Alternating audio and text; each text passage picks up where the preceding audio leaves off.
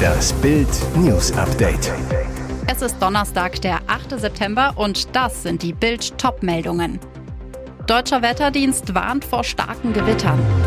Polizei erschießt Mann in Leipzig. Berlin drohen im Frühjahr zwei Wahltermine. Der Deutsche Wetterdienst warnt vor starken Gewittern. So langsam geht es dem Sommerende entgegen.